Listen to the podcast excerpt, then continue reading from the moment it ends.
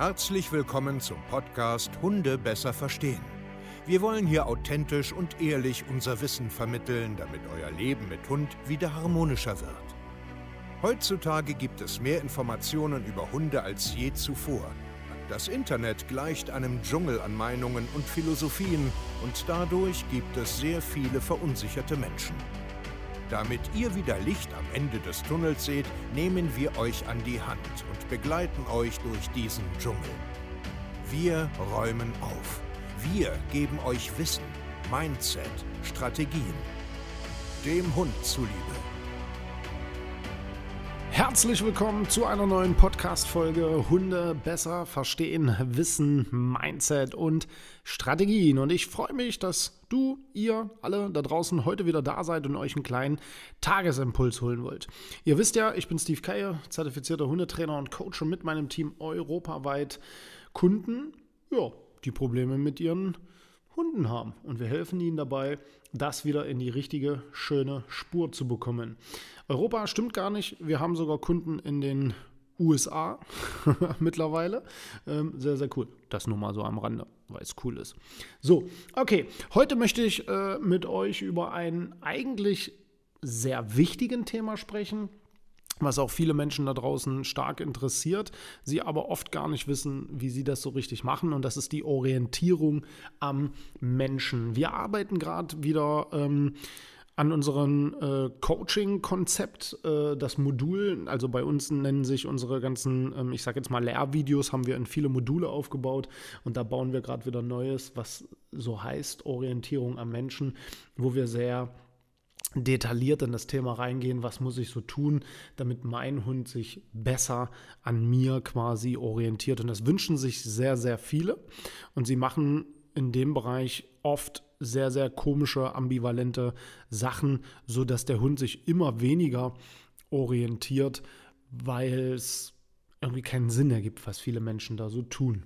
Ich möchte heute einfach nur so ein paar äh, Grobpunkte mitgeben, worauf du achten solltest, damit die Orientierung zu dir, also dass dein Hund sich an dir orientiert, viel, viel besser wird. Es sind vier Punkte, die ich da jetzt äh, so kurz mal so ein bisschen anspreche. Das ist nach, natürlich nachher ganz individuell. Deswegen arbeiten wir ja mit unseren Kunden auch so spezifisch zusammen, dass wir halt ganz, ganz viele Gespräche führen, 24 Stunden Support haben, ein großes Trainerteam haben, sodass wir das auch gewährleisten können, weil es am Ende des Tages sehr individuell zu betrachten ist, weil alles da eine Rolle spielt. Wo wohne ich, wie wohne ich, wie viele sind da mit im Haushalt, wie viele Hunde sind es, ländlich, Stadt, Wohnung, Haus und so weiter und so fort. Das muss man alles beachten in dem, in dem Rahmen. Ähm, aber darum soll es jetzt auch nicht gehen. Grundsätzlich das Erste, worüber du überhaupt nachdenken musst, ist natürlich immer deine innere Einstellung. Ich glaube, das werdet ihr so langsam schon verstanden haben, wer uns hier so ein bisschen länger schon verfolgt, ob jetzt auf YouTube oder äh, auch hier beim Podcast oder auf unserer Instagram- oder Facebook-Seite. Es geht immer sehr, sehr viel um dich, also oder um mich oder als Mensch, wie unsere Einstellung zu dem Thema ist. Und viele erarbeiten sich eine Orientierung ja den ganzen Tag so mit Freundlichkeit, mit ähm, Futter, Spielzeug etc. pp.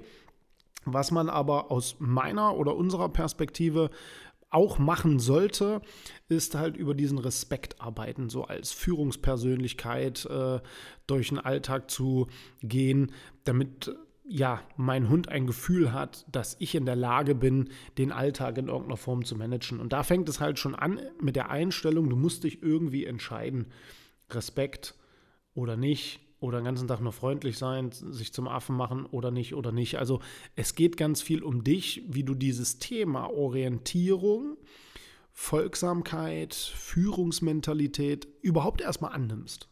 Das solltest du dir jetzt schon mal ja, fragen, dich selbst fragen. Wie, wie empfinde ich das denn?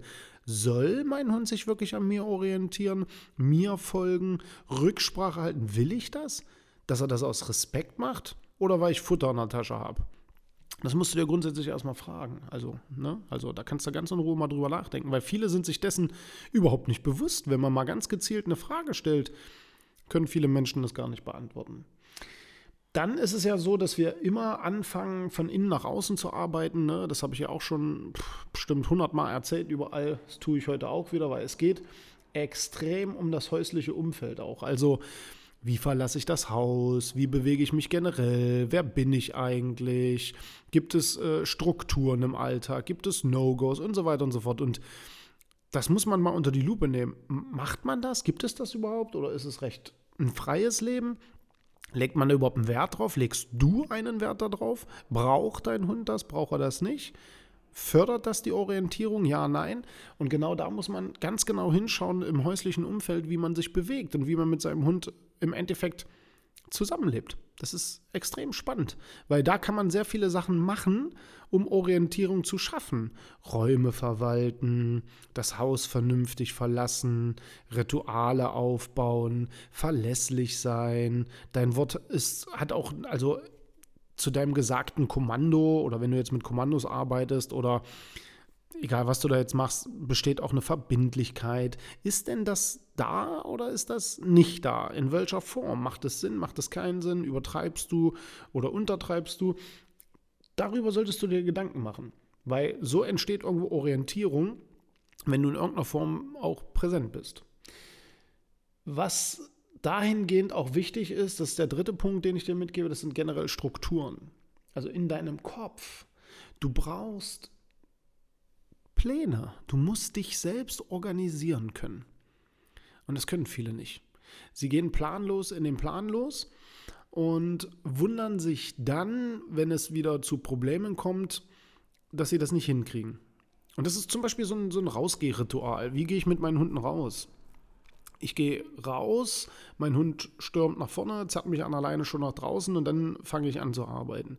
Und das ist halt falsch, weil das ist zu spät. Dein Hund wird das immer wieder zeigen, weil er ja gar nicht weiß, was er machen soll, weil du ja gar nicht fünf Minuten vorher anfängst, generell erstmal für Ruhe zu sorgen. Dass du gar keinen Plan im Kopf hast und dich da ordentlich organisierst. Das ist, es ist wirklich so. Man sieht das immer wieder, die Menschen schnappen einen Impuls auf, oh, mein Hund äh, muss langsam durch die Tür gehen oder ich muss als erster durchgehen, aber sie haben trotzdem keinen Plan. Sie versuchen das da irgendwie, weil sie es irgendwo mal aufgeschnappt haben und leben das aber gar nicht. Dieses, dieses, ich glaube, dass Orientierung erst dann wirklich stattfindet, wenn der Mensch tiefgreifend all diese Punkte verstanden hat, das wirklich vorlebt als Vorbild und dass der Hund dann immer mehr Rücksprache hält, ruhiger wird, verstanden hat, was verlangt wird und er sich immer mehr orientiert. Ich glaube, dass Orientierung keine Übung an sich ist, sondern so eine so eine ja, Lebenseinstellung in der Gemeinschaft. Also, ne, so wie ist die Gemeinschaft hier aufgebaut und strukturiert? Und dafür muss derjenige, an dem man sich orientieren soll, ja auch organisiert sein im Kopf. Der muss ja auch irgendwie einen Plan haben, was er da macht. Und nicht planlos in den Plan los. der Satz ist immer so lustig. Ähm, mach dir mal Gedanken darüber. Hast du das? Macht das Sinn, was du da machst? Also es gibt ja auch viele Menschen, die sind extrem strukturiert Macht aber gar keinen Sinn, weil es total albern ist, was sie da machen. Wo ich sage, so, Alter, würdest du gerne so leben wollen, dass jeder Meter kommentiert wird und strukturiert wird? Auch, auch das gibt es. Es gibt Menschen, die machen gar nichts. Und dann gibt es Menschen, die übertreiben es völlig. Und deswegen sage ich ja, dass man kann da keine richtigen pauschalen Tipps geben, sondern man muss immer genau hinschauen, was machst denn du da den ganzen Tag? Weil so kriegt man ja auch raus, warum du zum Beispiel stagnierst oder nicht weiterkommst. Und das erleben wir bei unseren Kunden ja auch immer wieder. Die haben super Erfolge, dann stagnieren sie irgendwie und dann muss man gucken, was ist los? Warum machst du das denn so und so? Naja, weil ich dachte, ja, du dachtest, okay, red aber darüber. dann finden wir zum Beispiel da wieder den nächsten Knoten, der platzen darf. Und das ist ganz spannend. Und zu guter Letzt äh, geht es natürlich auch um den Spaziergang. Das ist immer so die, die eigentlich einer der wichtigsten Phasen am Tag, wenn man mit seinem Hund aktiv rausgeht und aktiv etwas macht. Hast du einen Plan, was du da überhaupt machst? Gehst du nur spazieren des Spazierenwillens oder bist du auch da? Hast du da auch Ideen für eine Gestaltung? Hast du da Pläne? Weißt du, wie man, was weiß ich, mit einer Schleppleine umgeht? Weißt du, wie man ähm, strukturiert läuft? Weißt du das? Weißt du jenes? Gibt es da etwas? Wie läufst du denn draußen? Kann man sich an dir orientieren oder bist du selber unsicher, verängstigt, überfordert, gestresst, genervt? Frag dich das mal. Würdest du gerne mit dir selber rausgehen?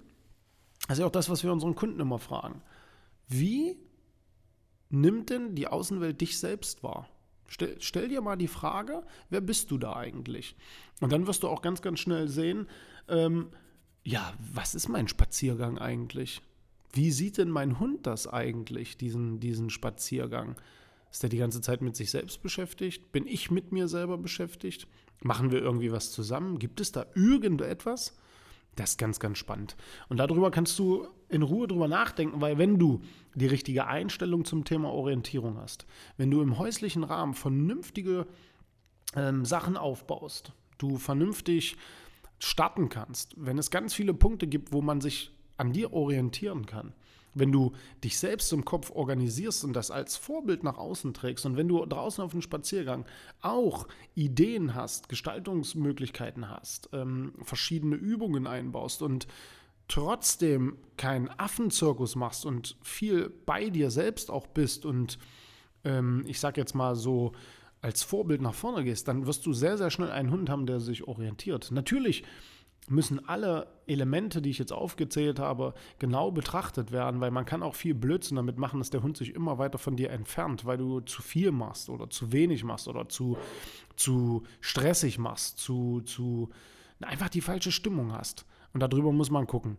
Aber es ist aus meiner Perspektive extrem förderlich, über die Orientierung am Menschen nachzudenken und auch ganz klar da etwas zu unternehmen. Und vielleicht denkst du drüber nach, ja, lässt heute mal vielleicht einen Kommentar da, schreibst uns eine E-Mail, lässt mal ein paar Sternchen da, bewertest unseren Podcast und ich freue mich, wenn du dann ja, dich vielleicht bei uns sogar meldest, www.hundetrainer-stevekaye.de, weil wir können dir sehr kleinschrittig und aufwendig zeigen, wie man die Orientierung am Menschen hinbekommt. Und ansonsten hören wir uns zur nächsten Podcast-Folge. Euer Steve, macht's gut und ciao.